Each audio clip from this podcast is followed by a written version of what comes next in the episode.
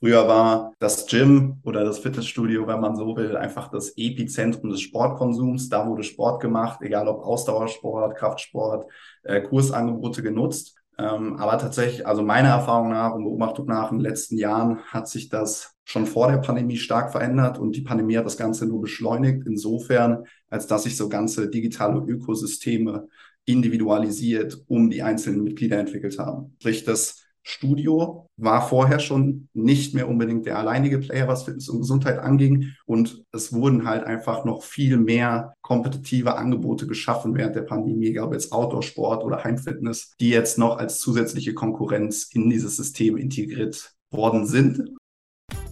Hi und herzlich willkommen zu Keep Your Members, deinem Podcast über Kundenbindung in der deutschen Fitnessbranche. Hier erfährst du in spannenden Interviews, Zwiegesprächen und Fallstudien alles um deine Mitglieder zu treuen Fans deines Unternehmens zu machen. Keep Your Members wird produziert von Hashtag Fitnessindustrie und präsentiert von deinem Host, Till Pitchell. Viel Spaß mit der neuen Folge.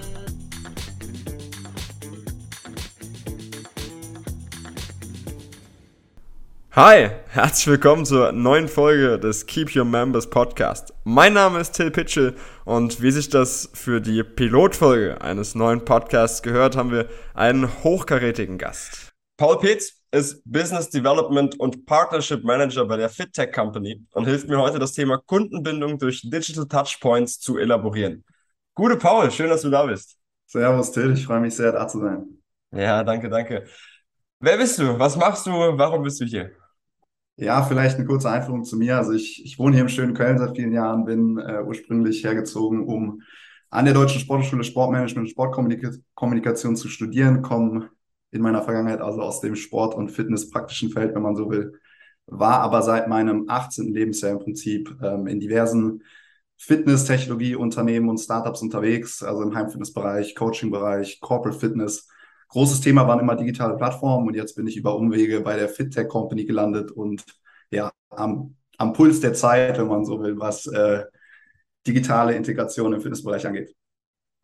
Cool, sehr, sehr, sehr, sehr cool. Also gerade Startups, ja, wir von Keep Remember sind ja auch eins, deswegen sehr, sehr spannend auch für mich, dass du heute hier bist.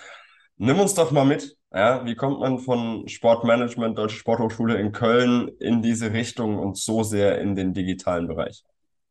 Ja, also im Prinzip ähm, habe ich mich in meiner Vergangenheit immer schon, schon sehr für digitale Integration interessiert. Ähm, das hat an der Sporthochschule angefangen, äh, eher in Richtung des klassischen Sportfelds, aber umso mehr mich dann, äh, sich dann auch mein, ja, mein Interessenfokus ein bisschen verschoben hat, wurde das Ganze immer fitnesslastiger. Ähm, Im Prinzip ähm, ja, habe ich schon diverse Arbeiten in dem Bereich äh, wissenschaftlicher Natur geschrieben mhm. und bin jetzt, wie gesagt, auch beruflich stark bei der FitTech Company äh, da involviert. Ähm, soll ich mal kurz einführen, wer wir sind, was wir machen, damit die Leute auch wissen, äh, wo der Background ist? Unbedingt. Also spätestens seit dem Ursa-Event müssten wir euch in der Branche eigentlich kennen.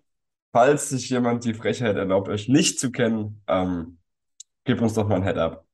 Ja, sehr gerne. Also im Prinzip muss man einen Blick in die Vergangenheit werfen, um äh, genau zu verstehen, was wir machen und wer wir sind. Denn im Prinzip hat unsere Gründerin, die Natalia Kabasova, schon zu einem sehr, sehr frühen Zeit des digitalisierten Fitnessbereichs angefangen, äh, mit dem FitTech Summit die erste internationale Flagship-Konferenz in dem Bereich zu veranstalten. Hat es da sehr schnell geschafft, äh, wirklich die größten Unicorn-Founder von heute auf die Bühne zu bekommen. Von Swift über Peloton, über Whoop, ähm, MyFitnessPal haben alle da gesprochen.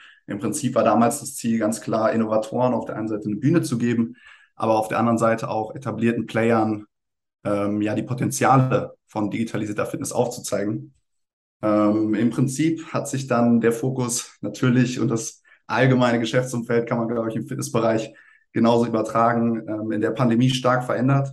Äh, natürlich, weil auf der einen Seite ähm, sich der Konsum von Fitness, über den wir sicherlich später auch nochmal reden werden, äh, stark verändert hat, aber natürlich auch, weil digitale Formate für uns jetzt in unserem Geschäftsfeld ähm, natürlich auch online übertragen wurden, werden mussten. Ähm, das war in unserem Fall tatsächlich ein großer Erfolg. Ähm, das Projekt ist weitergewachsen, die äh, Events wurden von noch mehr Teilnehmern besucht, aber gleichzeitig sind auch immer wieder Menschen aus der etablierten Industrie, würde ich sagen, auf uns zugekommen und haben praktisch nachgefragt, ob wir sie nicht strategisch vernetzen können. Mhm. Das betraf vor allen Dingen das Feld, ähm, ja, ich sag mal, hybride Workouts etc., weil da natürlich die, die klassische Industrie äh, eine schnelle Transformation äh, ja, durchmachen musste. Und so sind wir im Prinzip so, so indirekt äh, zur, ja, zum, zum Kontaktemacher äh, ein bisschen für die neue und alte Industrie geworden und haben das Ganze dann auch ähm, ja, in, diese, in dieser Hinsicht einfach unser geschäftliches Feld erweitert, würde ich sagen.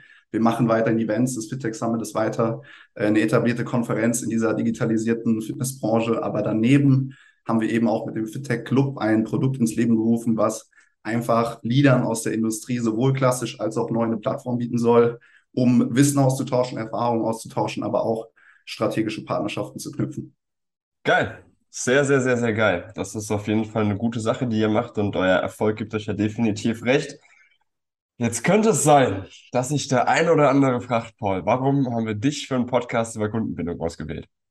Das ist eine gute Frage. Ähm, tatsächlich, also kann man ja vorwegnehmen, ich bin kein versierter äh, Kundenbindungsforscher oder irgendwas in der Hinsicht. Ich bin tatsächlich jemand, der durch meine Aufgabe bei der FitTech Company, die wirklich strategische Netzwerkerweiterung betrifft, sprich unsere größte Asset ist, dass es wir wirklich viele Leute in diesem digitalisierten Markt einfach kennen. Ähm, ich bin da hauptsächlich involviert in, wie gesagt, der strategischen Netzwerkerweiterung, sprich, ich spreche wirklich laufend mit neuen Unternehmen, äh, neuen Gründern aus, aus, aus der Nische, aus Digital Tech, wenn man so will, und habe da einfach eine sehr gute Marktübersicht, kann die Erfahrungen gerne teilen. Und wir sind einfach immer sehr, sehr früh, ähm, ja, springen sehr früh auf, wenn es einfach neue Trends in der Industrie gibt, würde ich sagen. Und wie gesagt, den Input kann ich auf jeden Fall teilen, was die tägliche, täglichen Erfahrungen und den täglichen Austausch mit diversen Playern der internationalen Industrie betrifft. Dann lass uns genau da mal reingehen. Lass uns doch deine Expertise direkt mal mitnehmen und äh, ein bisschen drüber sprechen, welche Erfahrungen du aktuell innerhalb der Branche machst. Ja, wie sieht es für dich aus, wenn wir uns die Digitalisierung, die ja wirklich groß und breit überall steht und beworben wird, im Zuge unserer Branche angucken, vielleicht sogar mit einem Blick auf die Bindung der Mitglieder? Ja, also ich würde ich würd tatsächlich sagen, ähm, wir müssen jetzt aufpassen, dass wir das Feld nicht von hinten aufrollen. Mhm. Denn es gibt wirklich so viele Themen in Bezug auf Pandemie, verändertes Nutzungsverhalten, Plattformen, die einen großen Hype hatten, jetzt wieder am runterkommen sind. Ähm, da gibt es viel zu, zu sagen. Ich glaube, grundsätzlich hat die Industrie gerade was Kundenbindung betrifft oder hatte die Industrie gerade vor der Pandemie kein Riesenproblem. Denn es gibt, mhm. also es gibt sehr gute Zahlen von Statista beispielsweise aus dem Jahr 2016 noch, wo 94 Prozent der befragten äh, Studiomitglieder angegeben haben, dass sie sehr zufrieden oder eh zufrieden mit dem Angebot sind. Sprich, vor der Pandemie gab es auf jeden Fall kein Riesenproblem, was die Zufriedenheit angeht. Aber ich bin einfach davon überzeugt, dass die Pandemie diverse Entwicklungen mit sich gebracht hat, die das Kundenverhalten maßgeblich verändert haben, die auch gerade den Ort des Sportkonsums und die Art des Sportkonsums stark verändert haben und die gekommen sind, um zu bleiben. Mhm. Ähm, also die, die Erwartungen der Nutzer durch die Erfahrung in der Pandemie sich jetzt natürlich in gewisser Weise wieder verändern, wieder rückentwickeln, aber gleichzeitig auch holistisch gesehen eher gestiegen sind als gesunken. Mhm. Mhm. Mhm. Das ist spannend, dass du das sagst, ähm, weil ich bin ja auch als Autor in der Branche unterwegs und beschäftige ja. mich dann viel mit eben diesen Themen und auch mit diesen Statistiken. Ich kenne natürlich auch die Statista-Studie dazu. Ähm, ich habe da einen sehr kritischen Blick drauf. Ich glaube nicht, dass wir, was die Kundenbindung angehen, vor der Pandemie einen so guten Job gemacht haben. Sonst mhm. hätten wir jetzt mit und im Ausläufer der Pandemie nicht auf einmal dieses Thema auf dem Tisch. Ähm, ich glaube, wenn 94 Prozent der Befragten sagen, dass sie eher zufrieden sind, ist es gut. Definitiv. Die Turnover, die wir haben, haben es aber vor der Pandemie nicht gezeigt. Ja, wir waren bei branchendurchschnittlich fast 30 Prozent ähm, Turnover und Churn. Das ist eine ganze Menge. Ja. Es gibt eine Statista-Studie, die auch sagt, dass äh, ich glaube zwei oder drei Prozent der Leute inaktiv sind und gar nicht zum Gym gehen, obwohl sie angemeldet sind. Ah, Widerspricht sich in Teilen auf jeden Fall. ja, genau. Ja. Weiß ich nicht, ob man das, ob man das so glauben soll. Nichtsdestotrotz hast du definitiv recht. Ja, wir haben einiges an neuen Playern, die definitiv gekommen sind, um zu bleiben. Und der Markt entwickelt sich ja unglaublich schnell, unglaublich rasant. Ja, auch weil er musste, was du wie vorhin schon gesagt, definitiv ein großes Plus für euch von der FitTech Company und auch vom FitTech Club ist. Einfach die Möglichkeit des Netzwerks und die Möglichkeit des Austauschs zu bieten. Ihr wart einfach schon da, bevor es akut war. Dann war es akut und alle wollten zu euch. Das ist absolut fantastisch. Aber lass uns nicht über euch sprechen, lass uns ein bisschen über die Branche sprechen. Ja, du hast gesagt, du verbindest viel aus der, in Anführungsstrichen, alten Branche mit der sich immer neuer entwickelten Branche, ja, alte Lieder und neue Lieder, das ist so ein bisschen das, was bei euch das tägliche Brot hergibt. Was seht ihr, was siehst du im täglichen Austausch, was bisher unglaublich gut läuft, auch in der Pandemie? Also in der Pandemie hat die, glaub, hat die Branche, glaube ich, sehr schnell geschafft, Wege zu finden, wo keine waren. Ähm, das kann man auf jeden Fall sagen, denn also zumindest von den großen Ketten gab es ja echt wenige Player, die nicht irgendwelche digitalen Kurse ähm, beispielsweise kurzfristig auf die Beine gestellt haben. Nichtsdestotrotz äh, ergibt sich daraus jetzt natürlich, dass das Ganze professionalisiert werden muss. Und auch der Need der Teilnehmer oder der Mitglieder ähm, ja, andere Arten des Sportkonsums mit in den Alltag zu integrieren, ist definitiv da. Also ich sehe, sag ganz gerne so, früher war das Gym oder das Fitnessstudio, wenn man so will, einfach das Epizentrum des Sportkonsums. Da wurde Sport gemacht, egal ob Ausdauersport, Kraftsport, äh, Kursangebote genutzt. Ähm, aber tatsächlich, also meiner Erfahrung nach und Beobachtung nach in den letzten Jahren hat sich das schon vor der Pandemie stark verändert und die Pandemie hat das Ganze nur beschleunigt. Insofern, als dass sich so ganze digitale Ökosysteme individualisiert um die einzelnen Mitglieder entwickelt haben. Das betrifft vor allem, ähm, sage ich jetzt mal, Apps, die schon genutzt werden. Ich denke mal, du selber äh, wirst es nachvollziehen können. Ähm, man nutzt so Kalorien-Tracking-Apps wie MyFitnessPal, man nutzt Variables, die eigene App-Integration haben. Ähm, sprich, das Studio war vorher schon nicht mehr unbedingt der alleinige Player, was Fitness und Gesundheit anging. Und es wurden halt einfach noch viel mehr kompetitive Angebote geschaffen während der Pandemie, egal ob jetzt Outdoor-Sport oder Heimfitness, die jetzt noch als zusätzliche Konkurrenz in dieses System integriert worden sind, aber langfristig natürlich auch die Potenziale bieten, ähm, einfach zu überlegen, was ist das Fitnessstudio der Zukunft, wie wollen wir uns wahrnehmen, können wir wirklich diese diese alleinige Stelle, Stellung als Zentrum des Ganzen halten oder sind wir vielleicht darauf angewiesen, uns mit anderen Playern zusammenzuschließen, um einfach dauerhaften Kontakt zum Kunden aufzubauen? Mhm, mhm, definitiv. Und das ist was, was ich als Personal Coach, äh, der ich ja, der ich ja Hauptberuf genau, vielleicht bin, ähm, definitiv merke. Ja, also ähm, selbst für mich in meiner Kundenbetreuung ist eine App absolut unabdingbar. Ja, ich arbeite da mit MyPT Hub kennst du mit Sicherheit, ja. ähm, auch integriert mit MyFitnessPal. Das heißt, meine Kunden ähm, tracken ihre Ernährung, laden das da hoch. Ja, ich muss mich dann darauf verlassen, dass sie es auch tun ähm, und kriegen von mir ja. Workout-Pläne. Ja, die kriegen von mir die Workouts, die haben da drin Übungen, die sie sich angucken können, die sie alleine machen, weil ich glaube, dass es betreute Schwitzen. Ja, einfach nur, ich stehe neben dran und zähle bis zehn. Also dafür brauchst du keinen Coach. Ähm, dass das, dass das ganz, ganz schwierig ist. Und ich glaube auch, dass das was ist, was das Personal Training extrem verändert hat. Ja, wir sehen durch die Pandemie. Definitiv. Viele Personal Coaches haben inzwischen auch reine Online-Konzepte. Wie man dazu steht, das kann man jetzt mal halten, wie man möchte.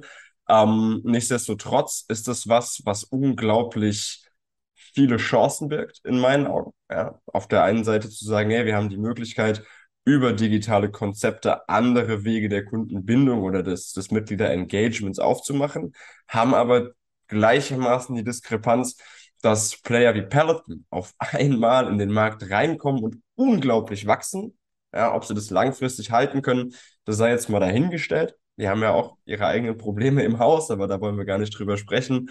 Ähm, trotzdem haben wir auf einer Seite große Chancen, auf der anderen Seite ganz, ganz große Risiken für uns als Branche, wenn wir diese Stellung, wie du es gerade schon gesagt hast, als Epizentrum ja, des Sportes zu krampfhaft halten wollen. Ja, ich glaube, das, das, das ist was, und ich habe mir das im, im Skript aufgeschrieben. Wir haben nachher noch kurz ähm, wie im Vorgespräch auch besprochen, äh, deine Meinung zu hybriden Mitgliedschaften. Ich glaube, da wollen wir uns mal hinentwickeln. Ja. Aber lass uns das Ganze, damit wir es nicht von hinten aufrollen, noch ein bisschen weiter mit reinnehmen. Was siehst du denn aktuell, ja, abgesehen davon, dass wir mit mehr Apps arbeiten, mit Variables arbeiten, welche Entwicklungen sich jetzt gerade auf den Weg machen? Was passiert gerade in der Branche? Also was Trends angeht, ähm, gibt es ein, ein, paar Felder, die mir besonders ins Auge fallen. Ich würde sagen, Individual Individualisierung ist sehr groß. Ähm, das fällt auch eigentlich in Linie äh, mit dem, was du sagst. Und im Prinzip hast du ja dein, dein Personal Training Business angedockt an eine digitale Lösung, um über digital, diese digitale Lösung mehr Zugriff auf deine ähm, Kunden, die du wiederum individualisiert betreuen kannst, darüber ähm, zu bekommen. Also Individualisierung ist groß. Äh, was auch noch groß ist, klar, also im Englischen Ecosystemization, also die Ökosystemisierung von, von Anwendungen. Ich glaube, darauf ähm, sollte auch so der Kern dieses, dieses, dieses Gesprächs einfach hinauslaufen, laufen, dass man da so ein paar Anstöße gibt, äh, welche Kontaktpunkte beispielsweise genutzt werden können. Ähm, das wären jetzt zwei große Trends, die ich sehe.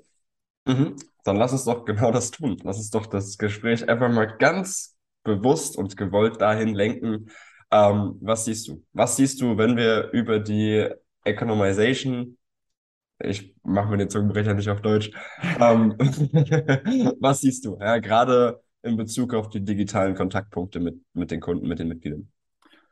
Ja, also im Prinzip sehe ich, dass, dass die Ökosysteme, die sich da gerade bilden, im Prinzip sind es nur äh, Partnerschaften auf diversen Ebenen zwischen Playern, die unterschiedliche spezialisierte Angebote haben. Ähm, einfach Studios die Möglichkeit gibt, mehr digitale Touchpoints ähm, zu kreieren, um einen größeren Platz im Leben des Konsumenten einzunehmen, als einfach nur den stumpfen Studiobesuch. Mhm. Mhm. Nimm uns mal mit. Für dich ist das klar, für dich ist das ein Everyday Word. Was ist ein Digital Touchpoint? Wenn du eine Definition willst, würde ich sagen, es sind mehrwertschaffende digitale Kontaktpunkte zu Kunden, die es mhm. wiederum ermöglichen, die Kundenbindung langfristig zu erhöhen. Um mal ein Beispiel zu liefern, ganz abstrakt, das ist das Erfolgsgeheimnis von Social Media, wo Unternehmen ohne physischen Ort es einfach geschafft haben, über ja, die Omnipräsenz in unserem Alltag uns an ihre Marke zu binden. Ähm, also das ist, glaube ich, das größte, äh, relevanteste Erfolgskonzept. Und wie gesagt, ich sehe einfach ähm, Potenziale in dem Bereich, in dem Anwendungen, die außerhalb des Fitnessstudios ähm, genutzt werden, wenn sie entsprechend gebrandet sind, ähm, eben auch solche digitalen Touchpoints ja, solche digitalen Touchpoints widerspiegeln können für klassische Player aus der Industrie, wie beispielsweise Studios. Aber nur um das mal einzuwerfen, wenn ich hier von alter oder neuer Industrie spreche, dann ist die Rede von gut und schlecht oder schwarz und weiß, äh, sondern einfach nur von Playern, die, ich sag mal, plus, plus zehn Jahre am Markt sind und ihren mhm. Kundenstamm haben, äh, den stabil auch äh, halten und neuen Playern, die zwar innovative Konzepte bringen, aber irgendwo auch ihre Langfristigkeit noch äh, unter Beweis stellen müssen. Okay, sehr, sehr gut. Das hat dein Mikrofon uns genau, als du nicht gesagt hast, verlassen. Ja, also nochmal rauszustellen, dass es nicht um schwarz oder weiß oder schlecht oder gut geht, sondern um eben jenes Gesagte. Ähm, lass uns nochmal an den Digital Touchpoints anknüpfen. Ja, du sagst, es geht darum, einen Mehrwert zu liefern für den Kunden, ja, eine Omnipräsenz aufzubauen, um die Kundenbindung zu erhöhen. Was kannst du denn als Studio machen? Also es gibt ja eine ganze Menge Möglichkeiten, digital irgendwie aufzutauchen.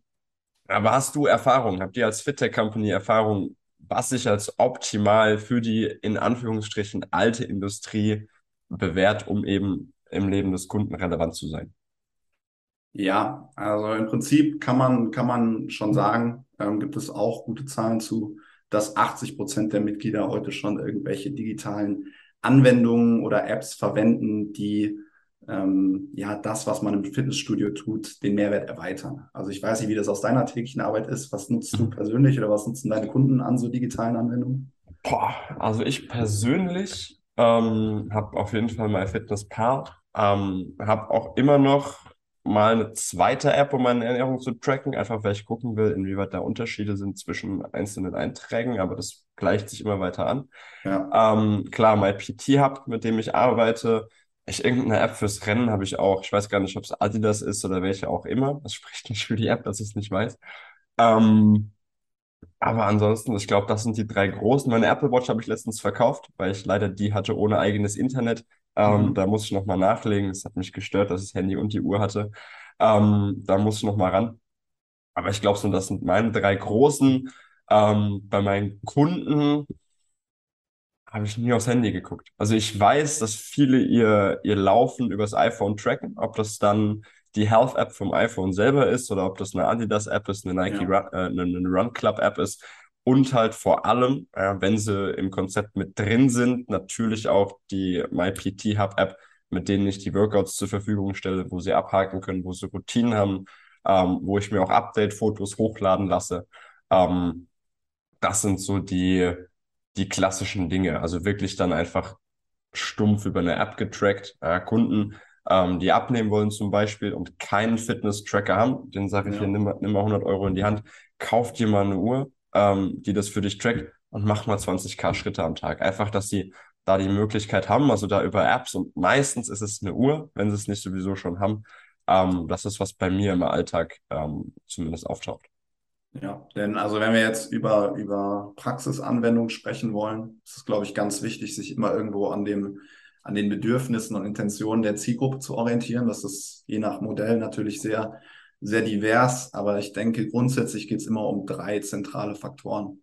Mhm. Einmal um Weiterbildung, weil die Leute wollen einfach ähm, ihr, ihr Trainingskonzept im besten Fall weiterentwickeln, wollen äh, Gesundheitsinformationen abrufen. Zweites Thema ist ganz klar Motivation und Inspiration, sprich um ein gewisses Image aufzubauen, aber auch den Kontakt äh, zum Kunden zu halten, den Kunden weiterhin zu begeistern, muss irgendwie incentiviert werden, kann man sagen. Und das dritte ist Thema, Thema ist, glaube ich, gesundheitbezogene Informationen. Da fallen so Fitness-Tracker rein, was Gesundheitsdaten angeht, ähm, aber auch sowas wie Ernährungsdaten. Da wäre MyFitnessPal jetzt ein ganz klassischer Player. Mhm. Äh, und orientiert an diesen, diesen Intentionen der Mitglieder, können sich, glaube ich, Fitnessstudios ganz gut orientieren, um strategische Partnerschaften mit Unternehmen zu schließen, die eben genau auf diese Dinge spezialisiert sind und beispielsweise auch sehr gute White-Label-Lösungen anbieten, ähm, also so dass auch die Präsenz der eigenen Marke äh, im Leben des Kunden, worum es ja hier geht, äh, gegeben ist. Mhm, mhm. Hast du oder habt ihr fixe Daten dazu? Ich habe vor kurzem mal einen Fachartikel geschrieben ähm, über Demografie im Hinblick auf die Kundenbindung. Ja, also welche Altersgruppe und Geschlecht war da nicht ganz mit drin. Das würde ich gerne in einem zweiten mhm. Artikel noch nachschieben.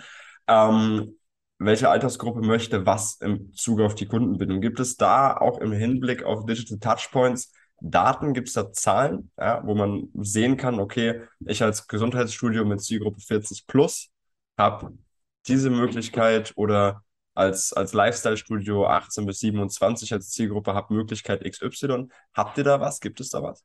Ist tatsächlich ein bisschen früh, was Wissenschaft angeht, muss man so sagen. Also es gibt ganz gute auch äh, Post-Pandemie, wenn man so will, Forschung beispielsweise von Playern wie Les Mills, die einfach ähm, ja, Online-Angebote mit, mit Offline-Angeboten im Studio vergleichen. Äh, da sieht es aktuell so aus, dass der durchschnittliche Konsument so 60 äh, Prozent in Studio, 40 Prozent ähm, out of Studio äh, bevorzugt, also dass Heimfitnessangebote oder digitale Angebote grundsätzlich gefragt sind, was jetzt eigene, ähm, ja, den, den, das Bezug nehmen auf Applikationen oder bestimmte äh, Einbindungen eingeht, da stehen Daten, soweit ich weiß, auf jeden Fall noch aus. Okay, sehr gut. Dann reichen wir das nach, sobald es die gibt, selbstverständlich. Ähm, ihr solltet also definitiv der FinTech Company auf allen Kanälen schon mal folgen.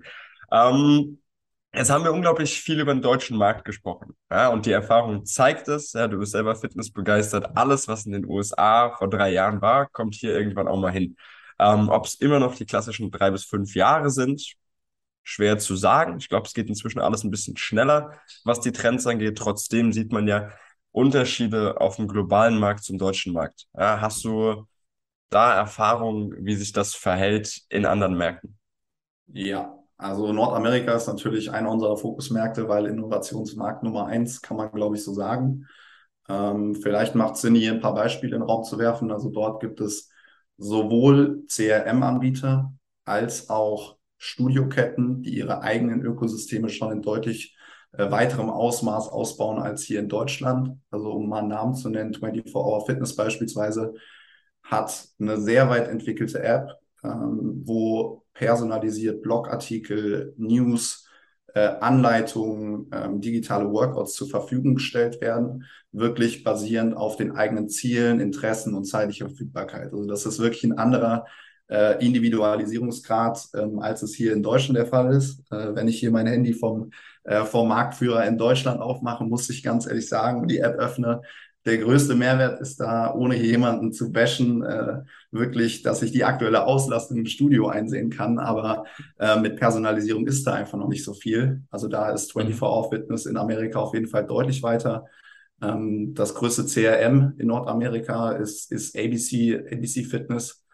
Äh, die haben beispielsweise erst letztes Jahr Trainerize gekauft. Ähm, Trainerize ist Prinzip, im Prinzip eine Anwendung, die Ernährungsdaten Trainingspläne und die direkte Verbindung zum Personal Trainer ermöglicht. Das alles integriert in ein CRM-System, sodass man nicht mal auf einen externen Partner äh, zugreifen muss in der Hinsicht. Und das macht es einfach äh, unglaublich einfach, beispielsweise was Ernährungstracking angeht, ähm, dauerhaft im Kontakt mit, mit dem Kunden zu bleiben. Darüber hinaus kann man sagen, dass der niederländische Markt sehr weit ist. Mhm. Ähm, also, also Basic Fit ist beispielsweise ein gutes Beispiel für äh, hochqualitative hybride Angebote. Ähm, es gibt aber auch ja so Anwendungen wie Function, ähm, Function mit X, jeder, der das mal nachgucken will.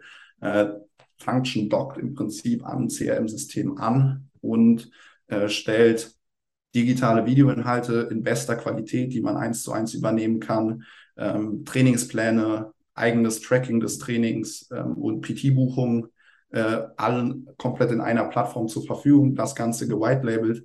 Aber sowas gibt es in der Art beispielsweise in Bezug auf Ernährungstracking auch in Deutschland. Also der Samuel von Calculate, ich weiß nicht, ob ihr euch kennt, ähm, der ist beispielsweise, der stellt eine White-Label-Lösung zur Verfügung, wenn man äh, ja, Ernährungstracking unter der eigenen Marke ermöglichen will. Im Prinzip eine ähnliche Anwendung wie MyFitnessPal mit noch mehr Rezepten und mehr Inspiration äh, für die eigenen, eigenen Mitglieder. Das wäre auf jeden Fall ein interessanter Partner im deutschsprachigen Raum, glaube ich. Mhm. Mhm. Wir packen euch selbstverständlich alles Relevante, was wir hier besprechen, nochmal in die Beschreibung zur Folge, wobei ich gar nicht weiß, ob man bei Spotify Links anklicken kann. Ihr werdet versorgt, definitiv. Wir lassen uns was einfallen, wie ihr ähm, sowohl an Function als auch an Calculate oder ähm, an die CRM-Systeme aus den USA rankommt, um euch da mal ein bisschen Inspiration abzuholen. Lass uns mal ein bisschen über die Zukunft sprechen. Ja, wir haben ähm, eine ganze Menge darüber gesprochen, was gerade Status quo ist. Wir haben schon mal kurz darüber gesprochen, was Prä-Pandemie stattfand. Was glaubst du, welche Zukunftsaussichten eröffnen sich bei uns in Deutschland, die wir ja in den USA vielleicht schon sehen und deswegen antizipieren können durch eben digitale Prozesse und dann die Möglichkeit der Individualisierung? Ich würde ganz einfach sagen, dass sich auf jeden Fall die Möglichkeit ergibt, deutlich näher an den Kunden ranzurücken, ähm, dass sich der Kontakt nicht mehr auf den Studiobesuch beschränken muss, sondern äh, in noch ganz anderen Bereichen ähm, passieren kann. Äh, und die Challenge hier wirklich ist, das alles unter dem Dach der eigenen Marke zu vereinen. Ähm, weiteres wichtiges Thema, was vielleicht eine eigene Episode verdient, ist so das Thema Big Data. Mhm. Was, was können wir mit den Daten, die wir heute über Nutzer haben, ähm, überhaupt machen, was Interpretation angeht, was Ableitungen davon angeht. Ähm, das ist auf jeden Fall ein, ein, sehr präsentes Thema, wird jetzt unter anderem ja auch von Europe Active, dem wenn man so will, europäischen Dachverband der Industrie forciert mit dem European Data Hub, wo im Prinzip äh, Daten von diversen Fitnessstudios einfließen, um daraus resultieren, so Veränderungen im Nutzerverhalten ähm, ja, beobachten zu können und auch auf die eigene Strategie übertragen zu können. Also Big Data und generell mehr Einblick in das Nutzerverhalten ist, glaube ich, auch ein, ein großer Punkt, dass wir natürlich umso interessanter, umso mehr Daten aus unterschiedlichen Quellen wir haben, neben den reinen Check-ins. Mhm. Das ist ja auch was, womit wir uns bei Keep Members beschäftigen. Wenn da Fragen zu sind, könnt ihr da gerne auf uns zukommen. Das ist überhaupt kein Problem. Wir haben es vorhin schon mal kurz angeteasert. Ja, wir haben ja uns im Vorgespräch darauf geeinigt, die Folge möglichst knackig zu halten. Wir wollen viel rausgeben, ohne lange drumherum zu labern. Deswegen würde ich dich gerne mal zu den hybriden Mitgliedschaften abholen. Du hattest sie vorhin schon mal ganz kurz. Ja, jetzt sind wir hinten, jetzt können wir auch anfangen zu rollen. Sehr gerne. Ähm, ich gebe die Frage mal zurück. Was verstehst du unter einer hybriden Mitgliedschaft? Sehr gut. Ähm, eine hybride Mitgliedschaft, das kann ein weites Feld sein. Ja, also Hybrid interpretiere ich in dem Moment, dass ein Teil im Studio stattfindet und ein Teil außerhalb des Studios stattfindet. Ähm, in welchem Maße das dann passiert ja, oder über welche Art der Arbeit außerhalb des Studios wir sprechen, das wird, glaube ich, die Zeit zeigen. Jetzt haben wir es heute von digitalen Touchpoints, haben es von digitaler äh, Arbeit und Prozessoptimierung im Zuge der Kundenbindung. Deswegen nehmen wir mal eine App mit rein. Und äh, dann haben wir eben einen Teil selbstgesteuerte Homeworkouts, weiß ich nicht, oder man geht im Wald laufen und macht Calisthenics im Park über die App, die das Gym zur Verfügung stellt. Ja, und dann eben die klassische Arbeit im Laden. Das würde ich jetzt erstmal so als äh, Definition da lassen. Ja, das ist auf jeden Fall valide, ist, glaube ich, was äh, hybride Settings angeht, ähm, gerade seit der Pandemie äh, geläufig. Also einfach Heimfitness, wenn man so will, versus In-Studio-Fitness. Ähm, wenn man mich heute fragt, was ich davon halte, ist es, habe ich eine sehr differenzierte Meinung, weil ich glaube nicht, dass Heimfitnessangebote unbedingt der Nummer eins Treiber äh, für alternative Kundenkommunikation sein müssen. Also natürlich gibt es einen Teil äh, der Kunden, die die, die Heimfitness-Angebote äh, nutzt oder auch so Streaming-Angebote nutzen würde. Ähm, aber es gibt, wie heute ja schon angeschnitten, noch ganz, ganz viele andere Möglichkeiten, äh, einen vielleicht noch relevanteren ähm, ja, Touchpoint zu kreieren oder ja, noch relevanteren Platz im Leben einzunehmen als nur das Angebot von Heimfitness-Angeboten. Also wenn, wenn ich äh, beispielsweise mal meine Kalorien über eine App, die mit dem Studio gebrandet ist, tracke, dann ist das für mich ein Mehrwert für ein Studio, der nicht im Gym kreiert wird. Genau das Gleiche ähm, gilt beispielsweise für Partner, sei es jetzt Variables ähm, oder, oder andere Angebote, wo ich preisliche Vergünstigungen bekomme. Das ist wieder ein Mehrwert, der durch eine Partnerschaft kreiert wird, aber nicht ein Studio. Äh, beispielsweise gibt es ähm, WeFitter, ist ebenfalls äh, aus den Niederlanden. Die nutzen eben ähm, Variable Data. Also Variable, um das kurz zu erklären, sind einfach Fitness-Tracker. Äh, also Apple Watch, Garmin, Fitbit, die geläufigen, speisen das in eine Software ein, gamifizieren das, machen daraus also eine Challenge. In der praktisch Mitglieder außerhalb vom Studio Wettbewerbe gegeneinander organisieren können, dann ist das auch wieder ein Mehrwert, der mhm. äh, auf jeden Fall außerhalb vom Studio kreiert wird. Also ich würde sagen, ähm, dass man jetzt im weiteren Verlauf nach der Pandemie so ein bisschen weggehen sollte von diesen hybriden äh, Modellen, weil sie halt einfach nur einen sehr, sehr kleinen Teil Heimfitness und In-Studio-Fitness beinhalten und eher denken sollte, so in ambivalenten Partnerschaften, die das Maximum an Sportkonsum einfach vereinen ähm, und auch auf eine möglichst große Masse der Mitglieder zutreffen.